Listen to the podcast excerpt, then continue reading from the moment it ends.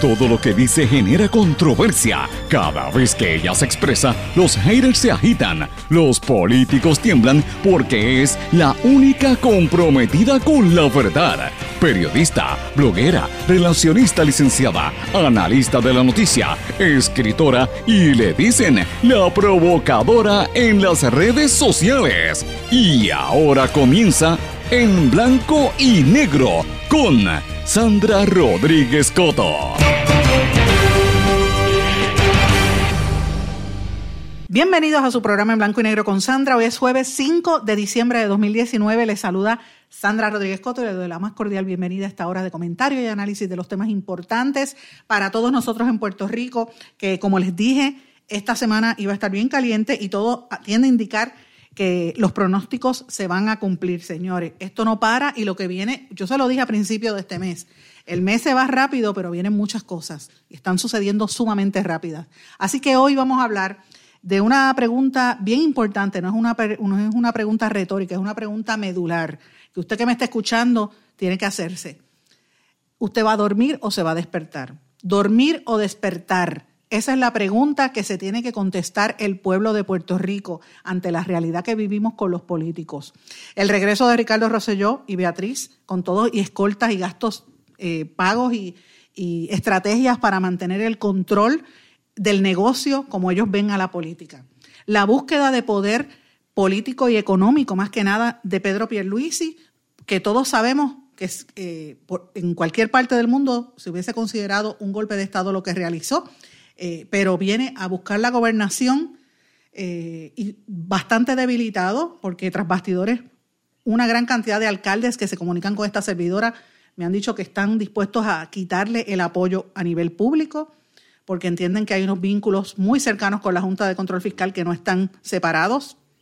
La pugna o la negociación entre Wanda Vázquez y Tomás Rivera Chats por el poder o por la presidencia del Tribunal Supremo es otro tema importante. Esos que les he mencionado hasta ahora son solamente en el PNP. En el Partido Popular, Carmen Yulín y Batia, todos sabemos que las elecciones en la primaria en el Partido Popular va a ser entre esos dos.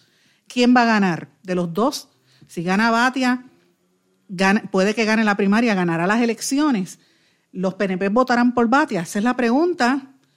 ¿O ganará Yulín la primaria? Y los, populares dirán, bueno, tiene mayores posibilidades en las elecciones. No sé. Eso es algo que tenemos que analizar porque los otros dos candidatos no tienen nada que buscar en el Partido Popular. Todo el mundo sabe que el alcalde Charlie Delgado no tiene nada que buscar y Zaragoza muchísimo menos. No entiendo cómo todavía sigue de, de aspirante. Pero no es la única, amigos. Juan Dalmau versus Alexandra Lúgaro. Esa contienda para mí es una de las, a mi juicio, de las más interesantes eh, que se están dando ahora mismo. Eh, están buscando los mismos votos, eh, están buscando, apelándole a la juventud, no sé, buscando las mismas estrategias, Juan Dalbao y Alexandra Lugaro, vamos a tener que hablar sobre esto y, y, tenemos también los nuevos partidos y los candidatos independientes que están por ahí en la contienda. Así es que eso es lo que se están debatiendo en este instante los políticos para en unas partes de un poco dormir al pueblo. Mientras tanto, los que están en el poder siguen tomando decisiones de espaldas a ese mismo pueblo que es el que los elige.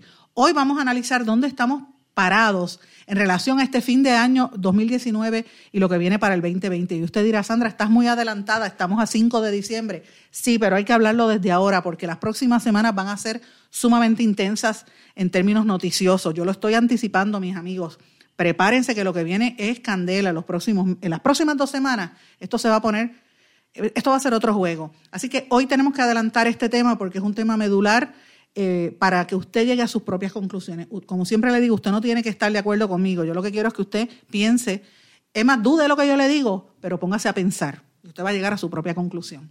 Aparte de ese tema, señores, ya, ya vemos otro ejemplo más de cómo eh, Wanda Vázquez cambia de posición.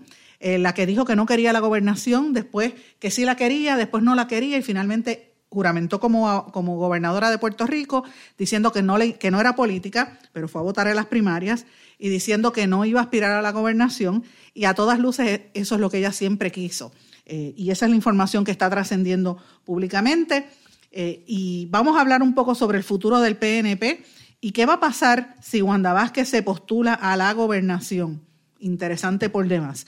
Una pregunta muy seria, ¿por qué siguen protegiendo al secretario de salud a pesar de tantos chanchullos que tiene en su agencia? Hoy tenemos que hablar de los graves problemas que hay en una de las agencias que se mantiene silenciada ante la opinión pública porque todo el mundo lo está protegiendo. La pregunta es ¿por qué? Señores, pidió perdón, pero tuvo que entregar finalmente la presidencia de la poderosa Comisión de Gobierno de la Cámara. Me refiero a Georgie Navarro, representante. Ayer estuvo públicamente. Yo tengo que decir que tuvo que venir Rivera Chats a poner orden y este, esto se lo apuntó Rivera Chats. Me parece importante que hablemos sobre este tema. Y hoy también vamos a hablar sobre la vergüenza pública que pasó el presidente Donald Trump con sus homólogos del resto del mundo. Es un papelón de grandes proporciones. Hoy también hablamos de la lactancia moderna. Eh, usted, si es una muchacha joven, tiene un bebé o está por, por, por, ser madre, o si usted es un hombre joven y quiere apoyar a su, a su pareja, una mamá que quizás no lactó y quiere apoyarla. Hoy tenemos que hablar un poco sobre este tema y de otras noticias interesantes aquí en blanco y negro con, Sandra por la red informativa de Puerto Rico y por la cadena WIAC. Como ustedes saben, este programa se transmite por un sinnúmero de emisoras y plataformas digitales en todo Puerto Rico y en, el, y en la diáspora principalmente. Usted no puede sintonizar por el 1530 AM. Eso es en Utuado, Adjuntas, Jayuya, Arecibo y Ciales, es la emisora Éxitos. Nos sintoniza a través del 1470 AM desde Orocovis y todos los pueblos del centro de Puerto Rico. Eh, es el 1470 AM Cumbre, pero también nos sintoniza en Orocovis y en el norte. Y esto es en la banda FM 106.3 FM, que también pertenece a Cumbre, que incluye, como les dije, se oye hasta San Juan prácticamente. Si está en la zona sureste, desde Patillas, nos sintoniza por el 610 AM, que es X61. También ellos tienen una emisora FM que es el 94.3 FM desde Patillas, Arroyo, Salinas, Yabucoa, Baunabo. Eso es lo que se oye en esa zona. Así que muchísimas gracias por su sintonía y por su apoyo.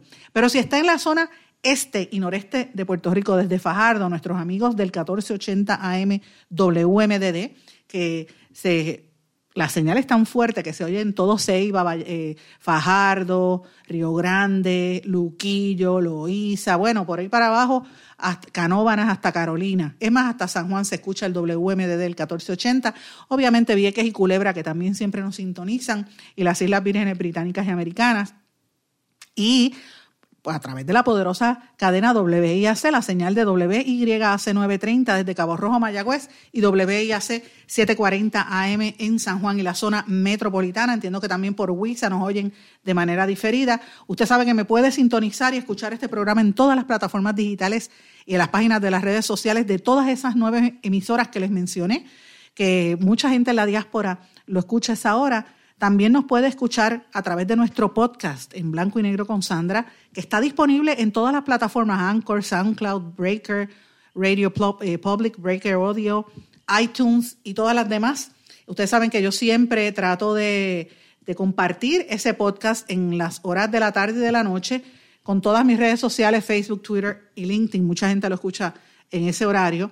Y también les informo estamos trabajando, estamos haciendo unas pruebas para compartir este contenido a través de la red informativa digital que va a venir a complementar nuestras redes sociales y las estaciones de radio. Pronto le voy a dar más información al respecto. Por lo pronto usted sabe que me puede escribir, como siempre le digo, a todas las redes sociales, Facebook, Sandra Rodríguez Coto, Twitter e Instagram, SRC Sandra. Pero bueno, tengo que comenzar rápidamente con lo que mencioné al principio, eh, un poco lo que hablamos hace un minuto sobre el dormir o el despertar. Usted como elector eh, como puertorriqueño y puertorriqueña, usted tiene que pensar que no toda la vida es el chisme de Georgie Navarro y quién está y quién se queda. Aquí tenemos que ver cuáles son las determinaciones que están tomando la gente que está en el poder en Puerto Rico. Y ahora mismo, mientras nos envuelven con estas noticias político-partidistas, los líderes del gobierno están entregando prácticamente la industria turística ya, ya levantaron las manos y entregaron los cruceros, perdiendo nosotros 45 millones de dólares de toda la economía y todos esos negocios del viejo San Juan se llaman a venir a pique porque sencillamente la gobernadora no se quiso reunir con la gente de, la de Royal, eh, la, línea de los cruceros. Ustedes saben lo que pasó. El presidente de esta empresa dijo que la gobernadora, que ellos están pidiendo una cita con la, con la gobernadora y la gobernadora no se las ha dado, lo cual desmiente públicamente a la versión que había dado Wanda Vázquez. Así que esto es otro ejemplo más de cómo Wanda Vázquez dice una cosa y, al público y está todo el tiempo metiéndonos en buste. Así que usted tiene que tener los ojos muy abiertos, muy claros en este sentido, mis amigos, porque estamos hablando de un sector importantísimo del cual dependen miles. De hecho, el turismo en Puerto Rico eh, emplea de manera directa e indirecta sobre 25 mil trabajadores. Y un golpe tan fuerte como la eliminación de todos estos barcos cruceros es una situación muy, muy dura. Mientras eso se está dando, viene la privatización de los puertos, que es una investigación que estamos trabajando hace varias semanas, una situación muy fuerte. ¿Cómo le quieren entregar los puertos a un empresario turco para hacer lo mismo que parecido a lo que hicieron en el aeropuerto de, Isla Verde? Interesante por demás, pero el pueblo no está enterado de esas cosas. Pero más allá de lo que sucede, ¿verdad? Con, esta situación que estamos hablando, fíjense que, que hablamos de turismo y todo el mundo piensa rápido, turismo, eh, los, barcos, esa es una noticia grande, ¿verdad? Los que se arriesgan a escuchar el impacto que esto representa, pero pocos se ponen a pensar el verdadero problema que hay detrás de todo esto, mis amigos. Hay otras, hay otras formas que se han venido recortando fondos a Puerto Rico, a las, a las manufactureras, por ejemplo, al, al, negocio de la biotecnología, con todos los impuestos que le han estado poniendo, el alza en las en, las contribuciones, que muchas veces estas empresas no lo tienen, eh, ¿verdad? No lo tienen cuantificado en sus planes. Y miren, a la hora de sumar y restar, cuando dice, espérate, yo voy a estar en un, en un sitio donde todos los años me cambian las reglas de juego, yo mejor me voy.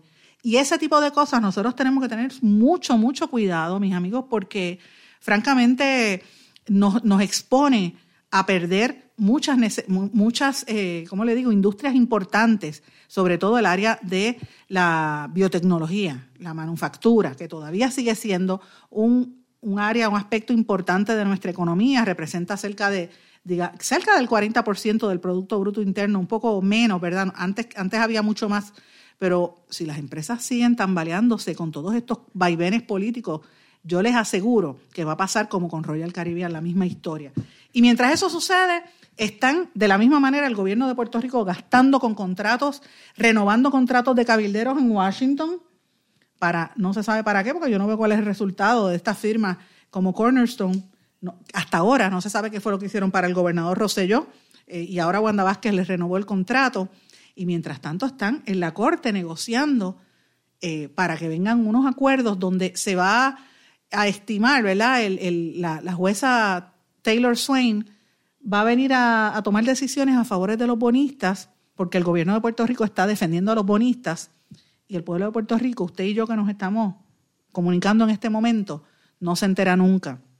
Es el último en enterar si vamos a estar pagando a nuestros hijos y nuestros nietos la deuda. Y, si los servicios esenciales y si la mejoría de los servicios en Puerto Rico, porque vamos a estar pagando el servicio de la deuda y el país va a volver a irse a la quiebra, porque eso es inevitable, todos los números lo dicen. Así que miren los ejemplos que les acabo de dar, turismo, biotecnología, manufactura, el tema de la Junta de Control Fiscal y la economía.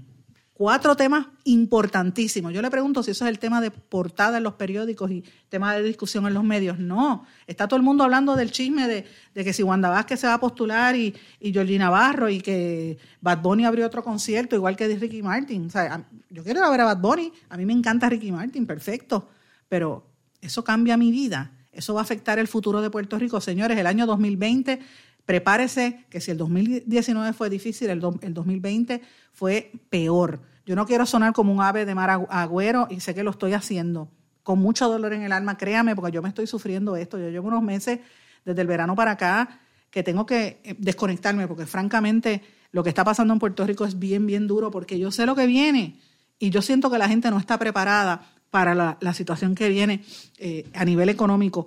Y mientras eso sucede, los políticos siguen con el dime y direte entre Roselló y Beatriz. Mire, todo el mundo sabe que Roselló iba a regresar. A él le convenía regresar porque ellos miran todo esto en dólares y centavos. A pesar de que van a venir, el caso viene, señores. Póngalo por escrito que el caso viene, el caso federal. Pero ellos tienen que estar aquí para hacer como hizo Aníbal Acevedo Vilá y está haciendo ahora eh, Abel Nazario, que son candidatos o son aspirantes, mientras hay eh, un, proceso eh, judicial. Y eso pues les permite un espacio para ellos discutir a nivel público y proyectarse y tratar de influenciar a unos jurados en ese sentido. Así que eso viene, señores.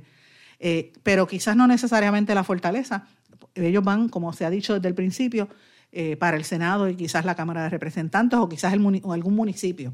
Imagínese Beatriz Rosselló como primera dama. Dígame que usted cree sobre eso.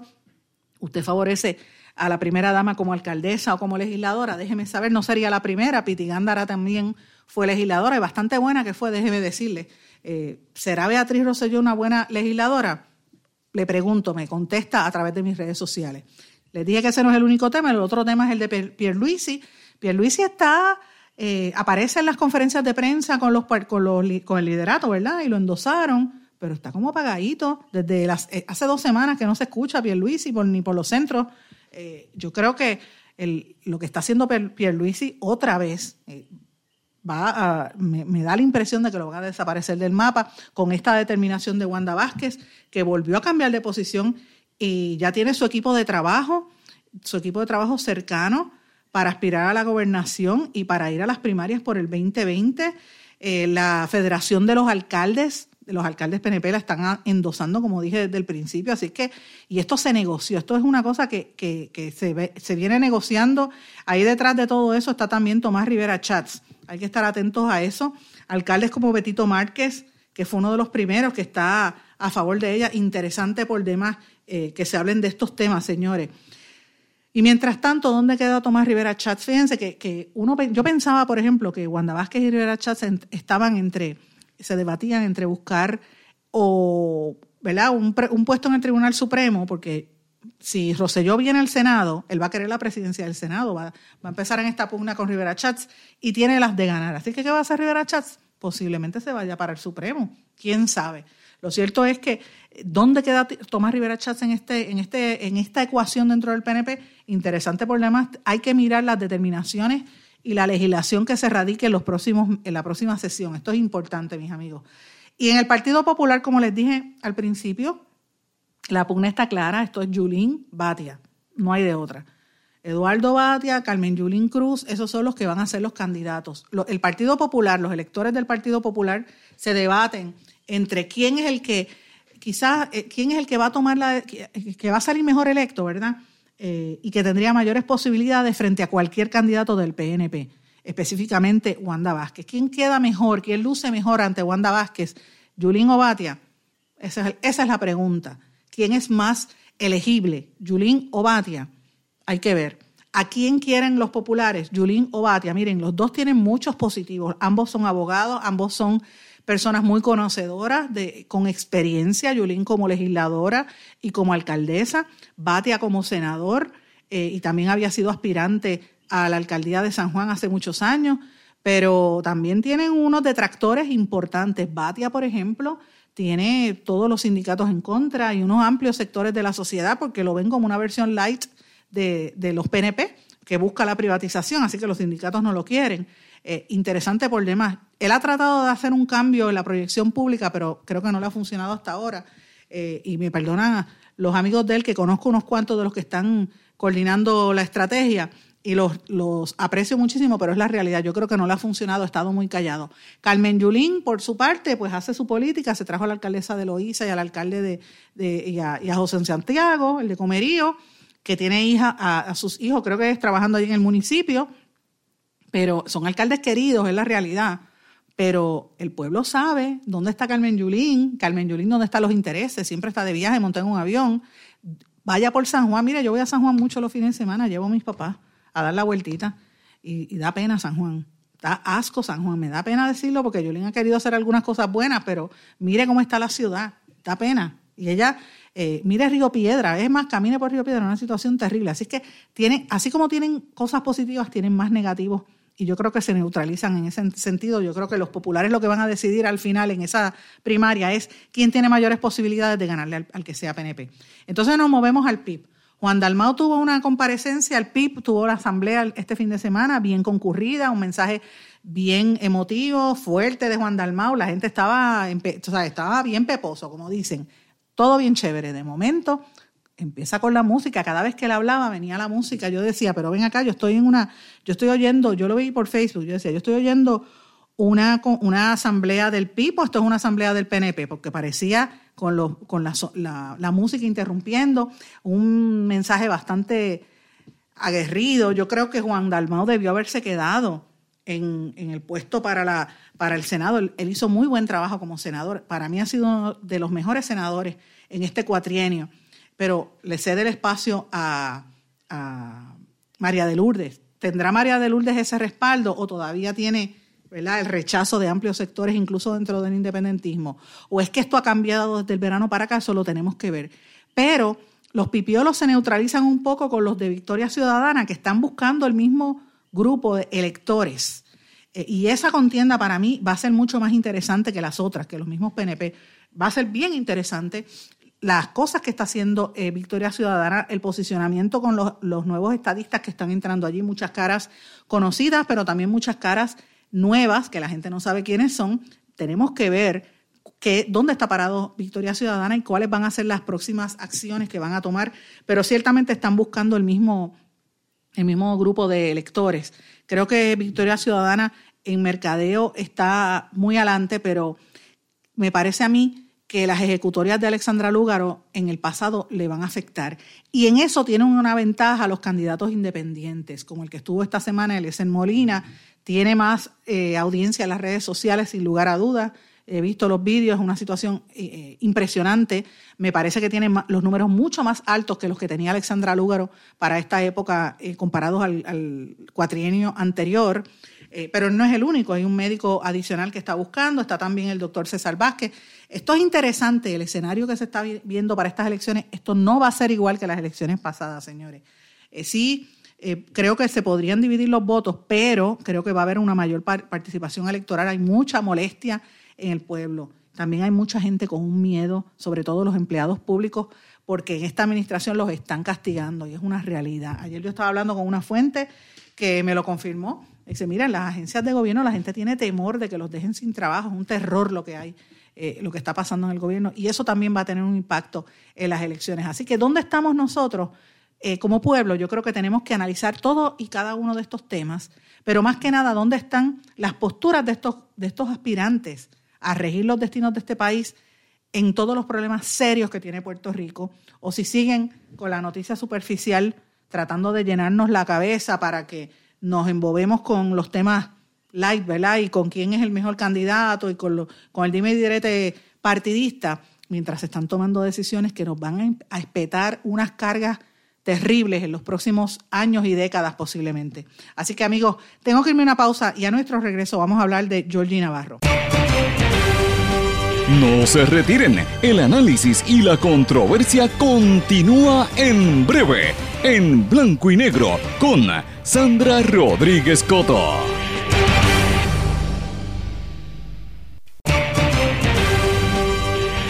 Y ya regresamos con el programa de la verdad, en blanco y negro, con Sandra Rodríguez Coto. Y regresamos en blanco y negro con Sandra. Bueno, amigos, quiero preguntarles por qué será que se protege tanto al secretario de Salud en Puerto Rico, a pesar de los chanchullos que tiene. ¿Qué ha hecho este secretario de salud para merecer ser el invisible, el protegido ante todos los problemas y los escándalos tan serios que ha tenido este, este secretario, que bajo su liderato se murieron casi 5 mil puertorriqueños después del paso del huracán. Y de ahí para abajo todos los chanchullos que ha habido, terrible. ¿Qué es lo que pasa? ¿Qué es lo que pasa con el secretario de salud? ¿Quién lo está protegiendo, señores? Ayer uno de los gatos que escucha este programa, porque ustedes saben que yo digo que este programa no lo escucha nadie, pero a mí me consta que el juez presidente del Tribunal Federal, Gustavo Gelpi, es uno de los que de vez en cuando se entera lo que pasa aquí. Señores, Gelpi tomó una determinación muy importante ayer, que esto ya se venía anticipando. Él determinó que el gobierno de Puerto Rico, a través del Departamento de Salud, señores, le quitaba, le robaba el dinero a las personas con discapacidad intelectual, pero qué, Dios mío, Déjame no decir palabras o ese por respeto al público, porque es que me dan ganas de mandar para para esas islas en el sur de África, bien lejos. Usted sabe dónde. Al salvaje que hizo esto, quién en esa agencia tomó esa determinación? Mire, the box stops there. ¿Dónde demontra está el secretario de salud? ¿Quién fiscaliza al secretario de salud que le robó el dinero a las personas con discapacidad? Miren, en este país, y se lo digo con dolor en el alma, porque es que estoy indignada, señores, porque si alguien puede hablar de esto soy yo. Yo tengo una hija con impedimento. Yo sé lo que es esto. O sea, a mí nadie me puede hacer el cuento porque yo lo vivo todos los días de mi vida. Y yo sé lo difícil que es y conozco, conozco a mucha gente que cuando los niños salen del sistema de educación y se convierten en adultos y si tienen una discapacidad intelectual es el sufrimiento de por vida, porque los familiares se alejan, los amigos se alejan y se quedan los padres, que es siempre la madre, con esos, esas personas y no tienen servicio. Hay un programa de servicios para personas con discapacidad intelectual y le han robado el dinero, señores. De entre 35 a 40 millones de dólares para darle servicio a esta población y se los han desviado para gastarlo en cosas que le da la gana. Dígame si esto no es criminal. Dígame si esto no es provocar al pueblo, a la gente que necesita, a los más vulnerables, para que venga uno y se vuelva loco. De verdad que esto es una cosa eh, eh, es que es un ataque por todos lados. Miren, a los niños de educación especial, ustedes saben que yo esto se lo cuestioné al secretario, dos veces que he hablado con él, al legislador que hizo la ley de educación especial, que por poco me empuja, ustedes recordarán aquella vista, y eso está aquí en el programa, cómo han hecho ese chanchullo para, para cambiar la ley y favorecer a empresas privadas quitándole servicios a los niños de educación especial, por lo menos este, este secretario frenó algunas de, de las locuras que iban a hacer. Pero miren esto, atacan a los niños y, y van contra las personas de discapacidad. Y en este caso, específicamente los adultos con discapacidad, me refiero a los que reciben los fondos que maneja el Departamento de Salud. Y el Tribunal Federal, el juez Gelpi, determinó que el gobierno es responsable por haber robado ese dinero a la gente. ¿Dónde está el dinero? ¿En qué lo usaron? ¿Ah? Eso es lo que no quieren contestar. Y señores, no es el único caso que tiene el secretario de salud. El secretario de salud, que estuvo ausente en todo el proceso del huracán, que era de los que se pasaba en, el COE, escondido, y sabrá Dios si era de los que se iban los viernes eh, por la noche para Miami, a todas las casas donde estaban viviendo en Miami los, los jefes del gobierno, y regresaban lunes o martes fresquecitos como si nada, a coger aire acondicionado allí en el centro de convenciones mientras la gente se estaba muriendo. Así que eso a mí no se me olvida, sobre todo la gente de los campos, en, allí mismo en Comerío, en Orocovis, en Ciales, en, en Utuado, en Jayuya, señores, en Moca, en, en Las Marías, o sea, Puerto Rico, en Yabucoa. O sea, ¿cuánta gente no murió en este país? y él nos rindió cuentas. Pero ese no es el único problema que tiene el secretario de salud. Secretario de salud, dejen de estar llamándome mientras estoy al aire, señores, porque estoy en brote. Además de eso, señores, que me llaman cuando estoy hablando de cosas que me, me sacan por el techo.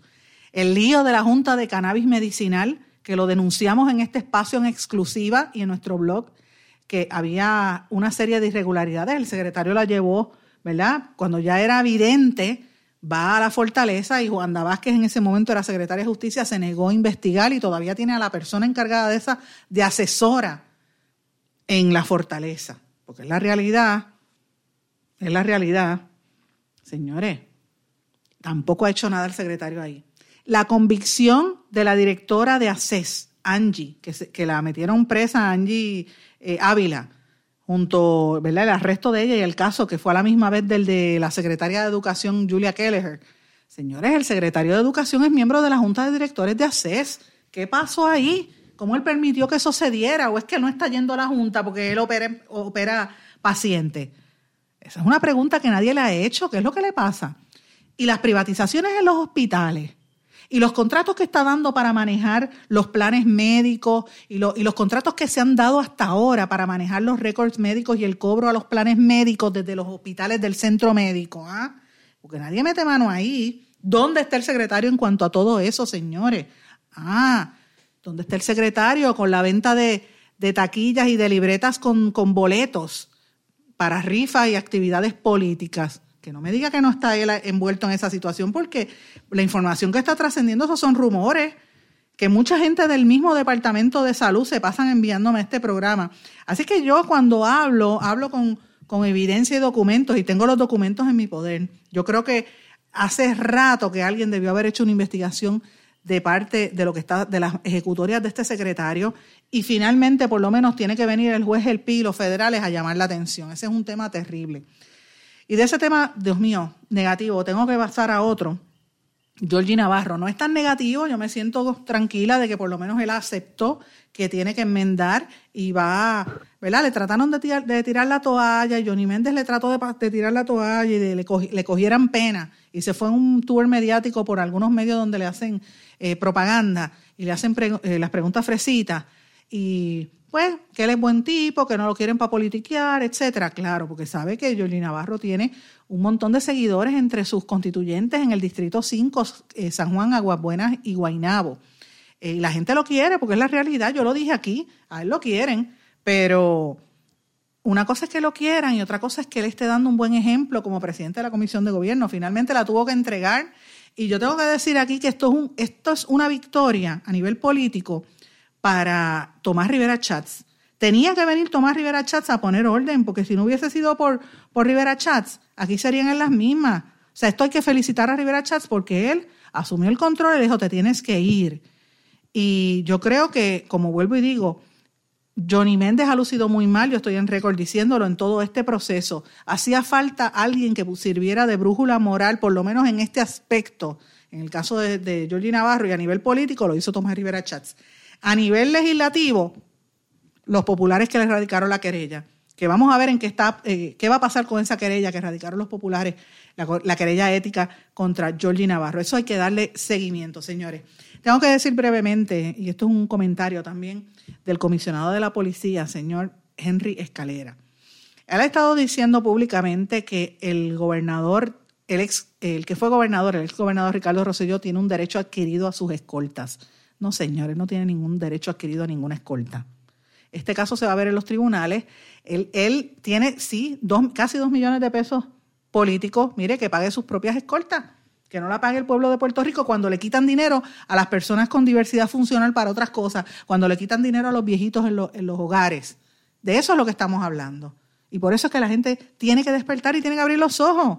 Nos están durmiendo mientras están cometiendo estas atrocidades contra el pueblo, señores. Es una situación de verdad inhumana. Y, pasando de temas inhumanos, tengo que pasar al otro. Los planteamientos eh, de, los, de los congresistas que están preocupados con el acuerdo que llegó la Autoridad de Energía Eléctrica con sus bonistas. Señores, prepárese para el cantazo de energía eléctrica el año que viene. Estos planteamientos no fueron admitidos por la jueza Laura Taylor, Swain eh, y ella va a decidir si, no, si viene o no vienen los aumentos. Así que prepárese porque esto va a estar bien, bien fuerte a partir del 2020 y del 2021 que va a seguir subiendo por ahí para abajo el, costo eléctrico en Puerto Rico. Una noticia importante también que, no, no, quiero dejar pasar, en esta semana trascendió el problema serio que tienen los conductores en Puerto Rico que se pasan guiando con los celulares en la mano. Señores, eso es una situación bien, bien peligrosa. No use el celular. ¿Para qué usted está guiando con un celular? Espere, no esté texteando. Llegue al sitio y después textea, pero suelte el dichoso celular mientras guía porque provoca accidentes. Es peor que si estuviese eh, borracho. Y brevemente, tengo, no sé si me da el tiempo para hablar de este tema, pero quiero mencionarlo cuando menos. El papelón que pasó Donald Trump, el, presidente de los Estados Unidos, porque en la cumbre de la, de la OTAN estaban una serie, se, había un micrófono abierto y el primer ministro de Canadá, el muñeco Justin Trudeau, y ustedes me perdonan porque es guapísimo, estaba hablando con el primer ministro británico Boris Johnson, con el presidente de Francia, Emmanuel Macron. Eh, creo que estaba me parece que también una princesa estaba allí, eh, o alguien de la, de la realeza británica, eh, y estaba de momento Trudeau burlándose de Trump, diciendo todo el tiempo que estuvo ahí hablando con la prensa, y se lo estaban relajando todos ellos, y eso salió públicamente. Ustedes tienen que ver el vídeo, es graciosísimo. Eh, y obviamente, pues, Trump ha sido una semana sumamente dura para él, porque no solamente se lo bufean a nivel internacional, sino que también está bajo un proceso de un impeachment inevitable y siguen saliendo situaciones de las ejecutorias, de todo lo que hizo Donald Trump con los ucranianos. Señor, esto es terrible, este es el mundo que estamos viviendo. Tengo que irme a una pausa y a nuestro regreso vamos a hablar de otros temas en blanco y negro con Sandra. No se retiren, el análisis y la controversia continúa en breve, en blanco y negro, con Sandra Rodríguez Coto.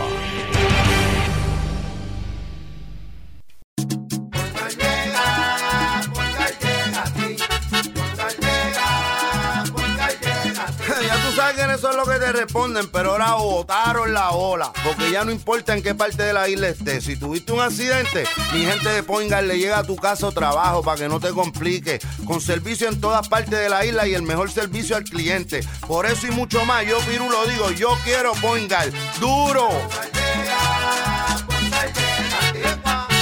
Beneficiario de Vital, llegó su momento. Es hora de cambiarse al plan de salud Menonita. Únase a los miles de puertorriqueños que cuentan con acceso directo a hospitales, médicos y especialistas alrededor de la isla. Beneficiario de Vital tiene hasta el 15 de diciembre para cambiarse al plan de salud Menonita. Más que un plan de salud, somos compromiso, somos servicio, somos su plan. Aproveche y cámbiese. Llame hoy al 1833-253-7721.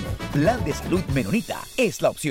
Quites el dolor de cabeza con sus obligaciones de contabilidad con los servicios que presta Villalba y Villalba Company. Directo, personal y con sensibilidad humana. Lo que se busca en un verdadero asesor de contabilidad para todo tipo de servicio de contabilidad, pago de IBU, pago de nómina, informes trimestrales y anuales y otros. Ofrecen servicio directo personalizado. Villalba y Villalba Company. Para orientaciones, su teléfono el 939-336-5774. 939-336 5774. El abandonar un animal es abuso y es ilegal. Si ya no puedes atender a tu perro, llévalo a un albergue o centro de control. Si lo abandonas en la calle, le estás garantizando una muerte dolorosa y segura. Evitemos tener animales sufriendo en nuestra isla. Reportar el abuso es tu responsabilidad. Así que si ves a alguien maltratando o abandonando un animal, llama inmediatamente a la policía al 787-343-2020. Comprométete. Y ya regresamos con el programa de la verdad en blanco y negro con Sandra Rodríguez Coto. Y regresamos en blanco y negro con Sandra. Bueno amigos, quiero compartir con ustedes algunas noticias que me parecen bien curiosas e interesantes. Oigan esto, una mujer argentina estaba en estado vegetativo, o sea, estaba como un vegetal en una habitación en un hospital por años y de momento se despertó cuando escuchó a su hija pedirle que la amamantara. Oigan esto, ella se llama María Laura Ferreira, de 42 años de edad, que cayó en coma después de estar, de caerse en una motora. Ella estaba guiando una, en una motora y en un robo que fue violento en una ciudad cerca de la provincia de Córdoba, cayó en el piso y, y el golpe que se dio, pues la indujo a un coma y había permanecido así durante casi un mes y de momento ella escuchó a su bebé, a su nena pequeña, pedirle, mamá, mamántame. Y de momento ella quedó despierta. Esto pasó a finales del mes de octubre pasado y lo tenía hace días que quería compartirlo con ustedes en esa localidad de la provincia de Córdoba, en Argentina. Eh, y, como le dije, por el forcejeo con el, con el delincuente ya le dio ese cantazo ¿verdad? En, el, en el cerebro. Pero mira qué cosa más increíble. Ella fue operada de emergencia y el cuerpo de ella rechazó todos los medicamentos y por eso es que cayó en un, estado vegetal. Los médicos decían, mira, ya no está bien, yo creo que ella va a morir. Y entonces fueron los médicos, para que ustedes vean cómo es esto. Los médicos van a la familia de ella, el marido, que se llama Martín Delgado. Dicen, mire, don Martín, yo creo que ya usted debe estar pensando en donar los órganos de esta señora porque ella no tiene actividad neurológica, ella no está bien. Y yo creo que ella, eh, los médicos le decían que ella iba a morir. Pero el, marido decía, yo siento que ella está viva, vamos a dejarla. Y lo, entonces le, volvieron a hacer unos, unas pruebas eh, neurológicas. Y entonces empezó a presentar actividad neurológica y empezó a mover las manos y, los, y abrir los ojos. Y los médicos le decían, mira, eso es normal, la gente que está en estado de coma a veces pasa eso, pero ya cuando llevaba casi un mes en el hospital, el, el marido dice, espérate, yo voy a llevar la nena a verla. Y llevó la nena, la nena tiene dos añitos. Y cuando la nena se sentó en la cama y vio a su mamá, una bebé, la nena empezó a mirar y miró a la mamá y dijo, mamá, mamá, tengo hambre. O sea, como que hacen los bebés cuando piden comida. Y se le acercó y cuando la mamá, como de momento lo oyó, se levantó la, la bata y se la puso en el, en el pecho y empezó a lactarla. Así que fue un momento mágico. Y esto para mí me llamó mucho la atención porque hablan de la lactancia, ¿verdad? Aquí en Puerto Rico Gracias a Dios que en las últimas décadas ha aumentado mucho el tema de la lactancia materna eh, y mucha conciencia se ha tomado sobre esto, pero créanme que no ha sido fácil. Yo tengo una hija de 17 años, señores. Yo recuerdo cuando yo acababa de parir a mi hija y había escrito una columna en aquel momento en el periódico El Nuevo Día, hace 17 años, que la titulé Cerquita de mi corazón. Usted la puede buscar.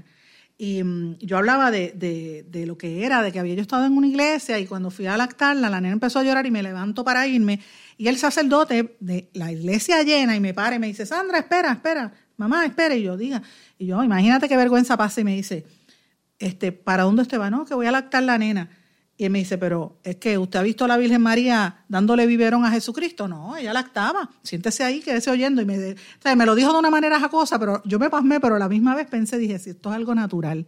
Y yo recuerdo haber escrito esa columna y recibí sobre cinco mil cartas y llamadas y la gente llevó allí a la redacción. Fue una cosa apoteósica. Y una de las cartas que recibimos en el periódico en aquel momento fue una mamá que tenía una niña que había ido a lactarla y de momento fue a una tienda en Plaza Las Américas, una tienda que se llamaba Brookston, que ya no existe, que vendían como gadgets y cosas así electrónicas y como cosas así para darse masajes y sillas de exposición y cosas así.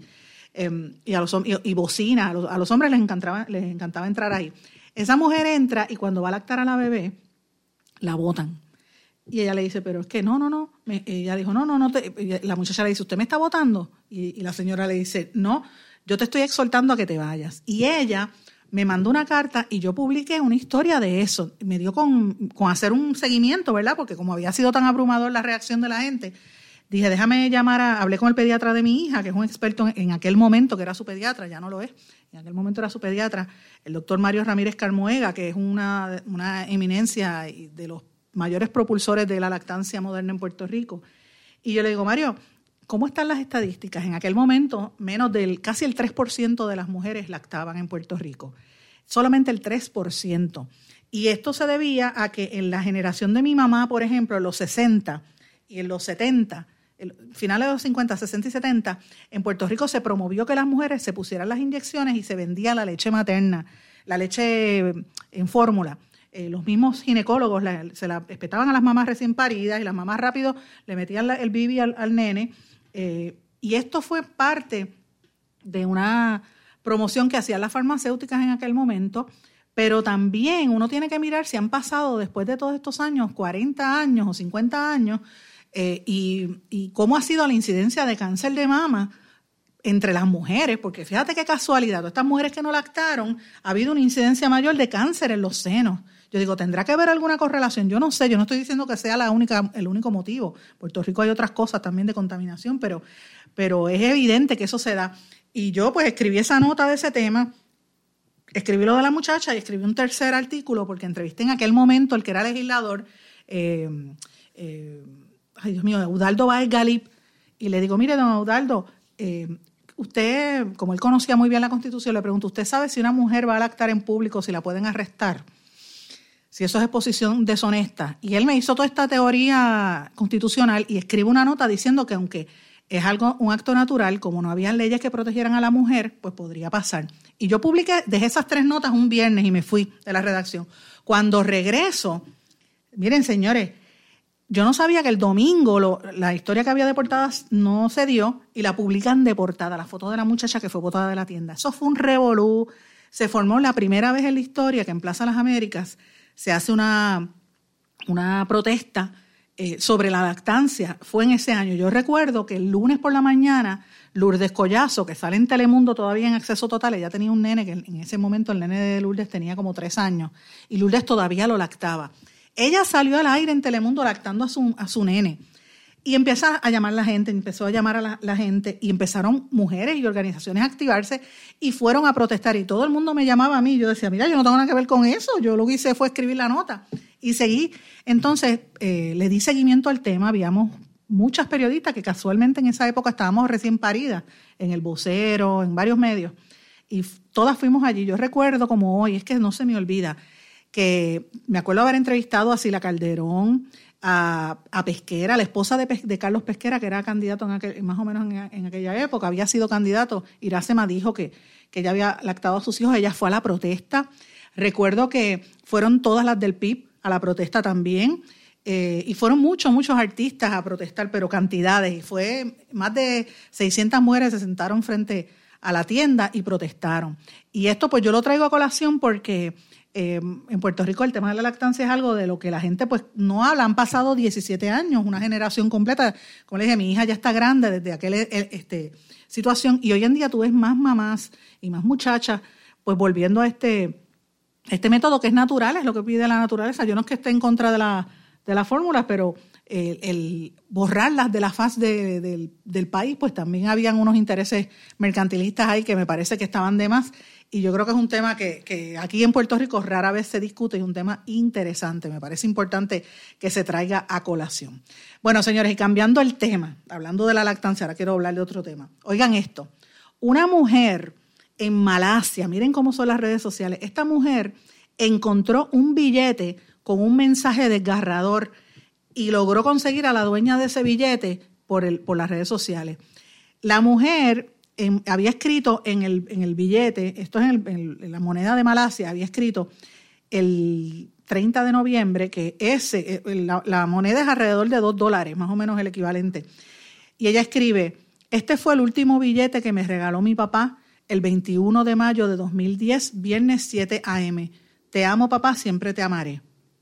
Y entonces ella, hay otra señora que va caminando y lo encuentra. Entonces dice, pero espérate, ¿cómo es posible? ¿De quién es esto? Y cuando ella mira, ella dice, espérate, este, este billete, si, si de verdad era de esta mujer y era de su papá, pues ella debe estar como loca buscándolo. Y empieza a ponerlo en las redes sociales y dice, el objeto más valioso de su vida. Y empiezan a buscar y la gente empieza a contestar. Eh, y, y es una cosa increíble. Ese billete era, lo había recibido cuando ella tenía 17 años en una mañana que ya iba a su escuela y fue el último día que vio con vida, con la última vez que vio con vida a su padre, porque la muchacha iba, él la dejó en la escuela y el papá se fue a trabajar y tuvo un accidente y murió en el accidente. Así que ella guardaba ese, ese billete como si fuese una joya. Eh, y desde entonces ella lo llevaba consigo hasta que en septiembre del año 2018 a ella le robaron la cartera. Y entonces ella, ella se enfermó incluso, cayó hasta en el hospital, porque ella decía, yo no me, no me duele que me hayan robado la cartera, lo que me duele es que me robaron ese billete de dos pesos que me lo regaló mi papá, de dos dólares que me regaló mi papá. Y ella pensó que estaba perdido, pero fíjense, esta buena obra de caridad que logró esta otra mujer, lo encuentra en el piso y cuando ve esa nota dice, espérate, y lo puso en las redes sociales y finalmente apareció la dueña y se hizo pues la noticia, eso ocurrió por muchas partes del mundo. Así que a mí me pareció de lo más interesante. Yo tengo un billete que papi, papi siempre me dio un billete de dos, de dos dólares, de esos que casi no aparecen, y yo lo tengo guardado en un sitio bien preciso. Él me dice, guarda esto siempre, que nunca lo vas a nunca vas a estar sin dinero mientras tengas este billete de dos pesos. Y yo no lo uso porque lo tengo como si fuese billete de estos de, suerte, igual que los, los pesos de peseta. No sé si ustedes tienen de esas monedas de peso. Eh, y me pareció interesante. Así que quise compartir con ustedes esta nota porque es de lo más curiosa y es algo sumamente interesante. Señores, no tengo tiempo para más, el tiempo me traiciona. Yo les agradezco su sintonía, les agradezco todos sus comentarios y también estoy trabajando estos temas así curiosos porque ustedes me lo están pidiendo. Parece que, que les gustan las noticias que yo busco así de manera curiosa y las comparto con ustedes aquí a través de En Blanco y Negro con Sandra. Me tengo que despedir, no sin antes desearles a todos que pasen muy buenas tardes. Será hasta mañana en Blanco y Negro con Sandra. ¿Se quedó con ganas de más? Busque a Sandra Rodríguez Coto en las redes sociales o acceda a en blanco y negro.blogspot.com porque a la hora de decir la verdad solo hay una persona en la cual se puede confiar. Sandra Rodríguez Coto en blanco y negro.